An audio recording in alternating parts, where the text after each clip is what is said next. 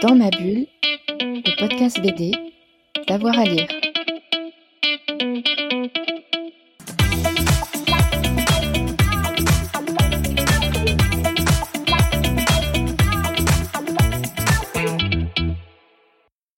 Bonjour à toutes et à tous et bienvenue dans ce nouvel épisode de Dans ma bulle, votre podcast 100% BD avec avoir à lire. Aujourd'hui, on vous donne rendez-vous à Amiens. J'ai le plaisir d'avoir avec moi Pascal Mériot, le directeur des rendez-vous de la bande dessinée euh, d'Amiens. Euh, Pascal Mériot, bonjour. Bonjour. Alors il y aura plein d'animations, j'ai vu il y a un site très très complet, hein, pas mal de choses euh, à voir et à faire tous les week-ends euh, du, mois de juin. Mais un petit mot pour, pour commencer sur l'affiche. Euh, c'est une affiche signée Denis Bajram sur Goldorak. pourquoi Goldorak? Pourquoi ce, cette, affiche? Qu'est-ce que ça représente pour vous? Pour, Pourquoi Denis Bajram dans un premier temps? Ce serait la, première question à poser parce que déjà c'est un compagnon de route très longtemps, depuis 1998, où on s'est retrouvé à faire même de la musique euh, sur la, pelouse des, gothiques, des, des, hockeyeurs d'Amiens. À l'époque, c'est là que se déroulait le festival et les gothiques ne jouaient pas en juin. Euh, et, euh, et, ensuite, euh, bon, on, a, on a été amené à faire plein de choses ensemble, comme par exemple, probablement en 2002, un portfolio sur les séries d'enfance où il avait réalisé, devinez quoi, un Goldorak. Ah. Très bien, euh, déjà. L'exposition de Goldorak à Goldorak, qui, qui tiendra à la Maison de la Culture d'Amiens, démontrera euh, aussi qu'à qu 10 ans, une de ses premières bandes dessinées, c'était une reprise de Goldorak, sans, sans, sans l'autorisation de Gonagai à l'époque. Euh, donc euh, ce personnage existait déjà, et puis, et puis il y a aussi un compagnonnage avec Denis Bajram autour de la question de la rémunération des auteurs, du statut des auteurs, de la défense des auteurs. Euh, je présume que tous les salons disent ça ou doivent dire ça en tout cas, que les auteurs sont au cœur de leur manifestation, on le dit, on le pense. Et, donc on a œuvré euh, parfois en plein air et parfois un peu plus en coulisses pour faire avancer un certain nombre de dossiers sur le sujet. Et, et donc euh, Denis Bajram a été toujours de très bons conseils sur le sujet. Et puis quand on a pu appuyer sur Là, où on pouvait, on l'a fait également. Bref, euh, il y avait toutes les raisons pour que, pour qu'il, un jour, il fasse l'affiche des rendez-vous de la bande dessinée. Et puis, il se trouve que l'année où on lui propose, euh, il y a un album qui est sorti et que cet album a fait un petit peu de bruit et que ça l'a autorisé lui à aller chatouiller le personnage. Et euh, je, on n'a absolument pas demandé à ce que Goldorak y soit, mais un petit peu à, l'instar de ce qu'a fait Enrico Marini quand il, a, il a, nous a proposé que ce soit un Batman sur, le, sur l'affiche à Amiens. Bon, on a dit oui c'est vrai que ce personnage comme ambassadeur, c'est assez chouette. Et là, et là il, s'est proposé aussi d'utiliser Goldorak. Y a eu des, premières propositions où il était plus directement visible. Et, euh, et puis, et puis la quatrième idée, il y avait une idée de cette présence, de cette bienveillance, de cette main ouverte, cette main tendue vers les personnages. Et puis il a zoomé sur la main en question, puis on en est arrivé à, l'affiche qu'on qu connaît désormais. Mmh. Alors, comment avez-vous composé ces, ces rendez-vous? C'est la 26e euh, édition. Quelle a été un peu votre euh, ligne directrice pour euh, cette année 2022 hum. C'est un petit peu la même que celle des premiers rendez-vous, c'est-à-dire qu'on est une structure qui est à la fois professionnelle, il y a 19 personnes qui travaillent sur le pôle, dont une quinzaine sur l'association, euh, qui organise. Alors bien sûr, on ne fait pas que ça tout, toute l'année, il y a plein d'activités, beaucoup d'activités en milieu scolaire, beaucoup de, soutien à la chaîne du livre, au, au, au réseau de lecture publique, de création d'expositions euh, là-dedans, et puis on se met au service du festival, mais il y a aussi une structure bénévole qui s'appelle la cellule artistique du festival, ce sont des élus chaque année qui sont renouvelés, il y en a certains qui sont des, historiques, on a des, amateurs professionnels, puisque mon président était là lors de la création de la, structure euh, il y a de ça 26 ans, et puis, et puis il, y a des, il y a des tout jeunes. Et c'est vraiment le mélange des propositions des uns et des autres qui crée le plateau artistique chaque année. Donc on, on vient avec des idées, on essaie de, de, ne pas avoir de, doublons, de ne pas faire trois expositions sur du western la même année, et, d'avoir cet équilibre. Mais il se trouve que l'équilibre de la composition de ces diverses cellules et, du, et, du, pôle BD nous amène à avoir toujours quelque chose euh, qui permet d'en avoir pour tous les publics, et en même temps euh, avec une seule idée, c'est de faire découvrir des, des, livres qui nous plaisent. Euh, donc euh, il y a vraiment l'idée que la programmation de, du week-end d'ouverture, c'est vraiment le reflet de nos coups de cœur de lecture, de nos envies, de nos envies de partage. Mmh. Quels vont être un petit peu les, les temps forts cette année? Alors c'est foisonnant, il y a plein de choses à faire tous les week-ends, il y en a vraiment pour euh, pour tout le monde, soit le, le, jeune public, des expos, des, des rencontres, des spectacles. Quels pour vous seront seront les grands jalons un petit peu de cette édition 2022 j'ai droit à combien de jalons Allez, peut-être 4-5 pour nous donner un, un avant-goût. 4-5, 4-5 expositions, 4-5 en tout. Euh, là, je vais, c'est vrai que c'est extrêmement vaste. Ouais. Il y a une, il y a une programmation à l'extérieur de près de 20 expositions. Je pense que cette de Goldorak à Goldorak, la maison de la culture, de, de début juin jusqu'à mi-octobre, ça va être un gros morceau, comme à chaque fois que, que, que, que déjà sort de sa réserve. Euh, évidemment que ça va être important. Sur les expositions sur le site du festival, j'ai un coup de cœur énorme pour le reste du monde de Jean-Christophe Chauzy. Euh, ces quatre tomes euh, chez, chez Casterman de, de ce récit euh, post-apocalyptique pour un Jean-Christophe Chauzy qui était présent sur les premiers rendez-vous de la bande dessinée d'Amiens, euh, qu'on a exposé sur l'ensemble de son travail de l'époque dans la première décennie de vie du festival, qu'on a exposé sur la vie de ma mère, son travail avec Jonquet, dans la deuxième décennie de vie du festival et qui nous arrive aujourd'hui avec, avec ce grand œuvre. Pour moi, c'est vraiment, que ce soit graphiquement, narrativement, et, et, là, les planches qui sont sur place en témoigneront, c'est vraiment une claque. Euh, assez incroyable. Déjà, ce, livre, voilà, c'est du genre à faire frissonner. Mais en plus, l'exposition va être, va être à la hauteur. Bref, ça, ça va être un, des grands moments, cette, cette dimension exposition. Euh, je, je, pense que sur le, sur le volet euh, jeunesse en particulier, parce que ce sont des, itinéraires d'auteurs aussi qu'on croise, qui viennent et qui nous reviennent. Il y a une exposition collective sur, sur Bayard Kids et où on a pu euh, travailler avec et où on verra venir aussi bien Lewis Trondheim que Cobion, que Pascal Jousselin, euh, puisqu'ils produisent chez Wawa là-bas, qui Emmanuel Guibert et, euh, et Marc Boutavant qu'on avait déjà exposé autour d'Ariol.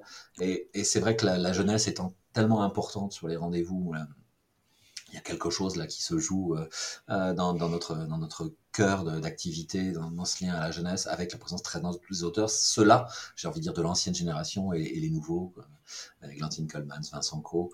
Et puis c'est une création, cette exposition là aussi, comme toutes les expositions du festival, hein, tout, tout ce qui est là, à part la coproduction sur Stan Manoukian qui nous vient d'Aix-en-Provence euh, avec euh, le, festival là-bas.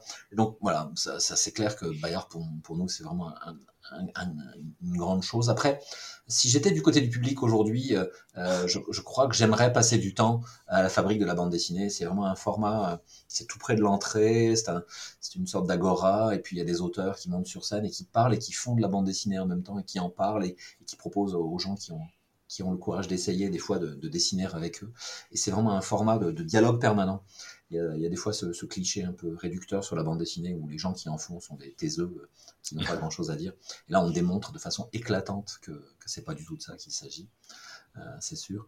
Et puis en, en, découverte, je dois dire, en découverte y compris pour moi, hein, l'américain Rob Guillory, euh, sur l'exposition L'école du crayon d'argent et on, on, aura aussi beaucoup d'originaux qui, qui, nous viendront de là-bas.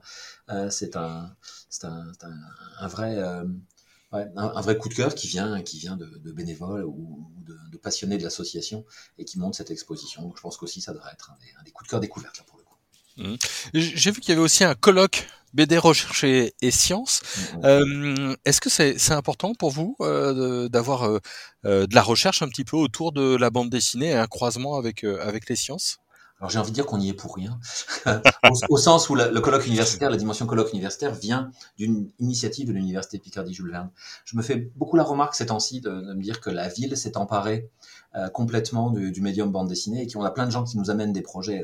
Je croisais dans les locaux un de nos anciens étudiants de licence 3 métier de la bande dessinée, puisqu'il y a une, une, une L3 métier de la bande dessinée, Anthony Rico, et, euh, et, voilà, il est sur un gros projet éditorial, pour Casterman d'ailleurs, euh, avec un auteur qu'il a pris sous son aile, et, euh, et il exposera. Et de la même façon, l'Université Picardie, parce qu'il y avait cette densité bande dessinée, s'est mise à monter des colloques. Alors donc, la thématique de cette année, il se trouve que c'est sciences et bande dessinée, parce qu'on a Jean-Yves Duhaut, l'auteur de dessinée, le Mister Cerveau en particulier, qui est en résidence en Picardie et qui fait le tour des, laboratoires de recherche de l'université.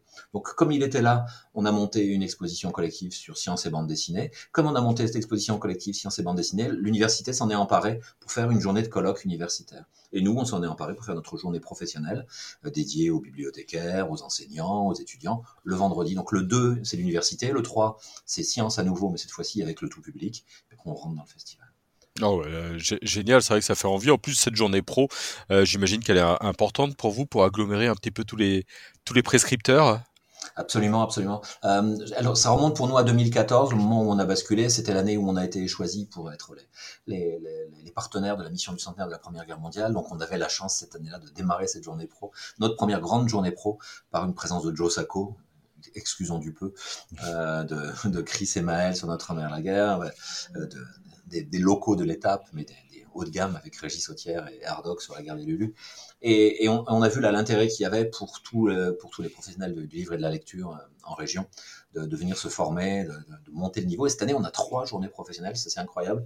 On a celle-là, donc le, le, 2 juin, sciences et bande dessinée. Tout est gratuit, hein, évidemment, à chaque fois. Et c'est une journée professionnelle au sens où elle s'intéresse à des sujets professionnels. Mais si on est simple amateur et qu'on a envie de passer une journée à écouter euh, des auteurs, euh, en l'occurrence des universitaires, parler de ce rapport sciences bande dessinée, on peut venir. La deuxième journée pro, c'est sur, le, sur le samedi 11, notre deuxième week-end de festival. Et celle-là, c'est sur les, liens entre euh, théâtre et bande dessinée, le passage de la planche, des planches à, à la planche euh, et, et, retour. Puis la troisième journée, c'est une journée proposée par les éditions Glénat qui vont faire un, le point en matinée sur leur collection jeunesse et leur rapport à la bande dessinée jeunesse et une conférence manga l'après-midi. Alors, ceci, c'est le 24 juin.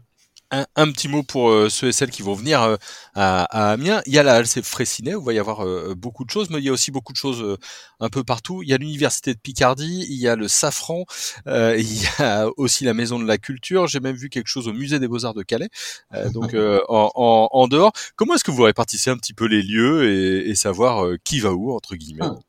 Ouais, c'est, j'aimerais le savoir moi-même. euh, bah, on a un côté euh, un peu garde triage dans tout ça, c'est-à-dire qu'il nous, il nous vient des projets, et puis on a des attentes. Je crois qu'aujourd'hui, on a, parce qu'on a, on a beaucoup aimé travailler en partenariat avec des structures hors champ bande dessinée, et qu'ils ont aimé travailler avec nous, j'imagine. Euh, ils viennent et reviennent, et par exemple le Safran, chaque année, on s'appelle en amont avec le directeur, avec Iqbal, et puis on se dit à qui euh, qui on pourrait proposer une carte blanche, quel auteur pourrait-on inviter pour ensuite inviter un musicien avec lequel euh, il y aurait un, BD concert? Là, il se trouve que cette année, c'est le spectacle de Tania de Montagne, l'adaptation de Noir, qui a été lui-même adapté par Émilie Plateau en bande dessinée chez Largo. Euh, et, pour l'année prochaine, on est en train de réfléchir, parfois par l'angle des musiciens, parfois par l'angle euh, des, auteurs de bande dessinée. Avec la Maison de la Culture, aujourd'hui, chacun d'une année sur l'autre, systématiquement, on se pose la question qui, qui recevoir? Est-ce que c'est l'auteur de l'affiche? C'était le cas avec Cyril Pedrosa l'année dernière, c'est le cas avec Denis Bajran. Euh, pour, pour Calais, là, c'est clairement une rencontre et une proposition. Est-ce qu'on serait capable de mener le commissariat scientifique d'une exposition de 400 mètres carrés sur le, lien entre les créatures fantastiques, puisqu'il y a ce, le célèbre dragon de Calais euh, qui aujourd'hui se promène sur la plage très régulièrement, et, donc on, est parti là-dessus. Euh, on, a vraiment, grâce au pôle, on a une sorte de, de, de machine à monter des projets avec les uns et les autres, et qui, débouche sur ce genre de projet. Petite question, euh, et ce sera ma, dernière question. Euh, on sort de deux années un peu Covid. Qu'est-ce que ça a changé? Est-ce que ça a changé quelque chose dans votre approche de, ce festival 2022 euh, après entre guillemets les, grandes pandémies, si ce qu'on est-ce qu'on en est sorti véritablement? Est-ce que ça vous a changé dans la programmation ou dans l'approche de votre programmation? Oui, complètement.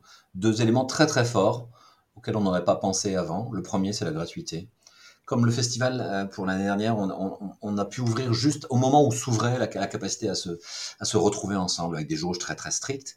Et donc on s'est dit qu'on trouvait que le festival était un peu dégradé par rapport à ce qu'il était d'habitude, et donc on allait le faire gratuit parce que c'était une année exceptionnelle. Et on y a trouvé tellement de, de jubilation, d'une part, à ne pas gérer une billetterie, qui de toute façon n'était pas au centre de nos, de nos ressources. Hein. Le, le, tarif d'entrée était relativement symbolique, 3 euros la journée et gratuit moins de 25. On, on est, loin de, des pratiques euh, économiques de, de certaines autres manifestations. Euh, mais le, le fait d'être en gratuité fait qu'on a énormément de public qui est venu pour la première fois en n'ayant pas cette barrière de. Et, une fois qu'on a passé cette barrière-là, peut-être qu'on va acheter plus facilement un livre ou deux livres euh, dans la foulée. Donc ça, déjà, on le, maintient et on a envie qu'il en soit ainsi, que ce moment festival soit, festif aussi de ce côté-là et qu'il accueille tout le monde. Et puis la deuxième partie, c'est que l'année dernière, pour faire face à la crise Covid, et comme on a le droit d'être pendant quatre semaines dans cette halle Fraissinet, on avait divisé notre, notre jauge. On avait une trentaine d'auteurs le premier week-end et une vingtaine sur chacun des autres. Et on a vu que les publics venaient et revenaient. On a des gens qui sont venus les quatre fois, on a des gens qui n'étaient pas disponibles sur le premier, qui sont venus le deuxième. Alors on s'est dit qu'on ne pouvait pas faire un festival permanent pendant quatre semaines, mais on a donc fait évoluer le dispositif. On a un temps très fort, week-end d'ouverture, deux week-ends plus muséaux. Bon, là, on peut venir faire le tour des, des, expositions. Il y a également les librairies qui sont ouvertes, et on a des, des médiateurs aussi qui accompagnent un petit peu, en jeune public. Et puis on s'est dit qu'on allait faire à nouveau un temps fort sur le dernier week-end. Mais comme on n'est pas, euh, on n'a pas hérité pendant ce temps-là ou les budgets culture n'ont pas explosé, comment on allait faire pour réinviter un grand nombre d'auteurs? Eh bien, on a monté des coproductions avec des éditeurs et qui acceptent de jouer le jeu et de venir chez nous et de, de participer à l'invitation des auteurs. Donc on se retrouve avec 50-60 auteurs qu'on retrouvera sur le dernier week-end. Donc on pourra faire la fête plusieurs fois de la bande dessinée. Et donc, d'une certaine façon, le Covid nous a amené à inventer un format qui est nouveau pour nous, un festival réellement inscrit dans la durée avec des temps très forts. Ouais, en tout cas, ça fait vraiment envie. Merci beaucoup. Merci. Et on va donner rendez-vous à, tous nos auditeurs et auditrices. Donc au rendez-vous de la bande dessinée euh, Damien, ce sera tous les week-ends euh, du mois de juin. Il y, a, il y a un site super complet. Hein. Vous allez avoir vraiment toutes les infos.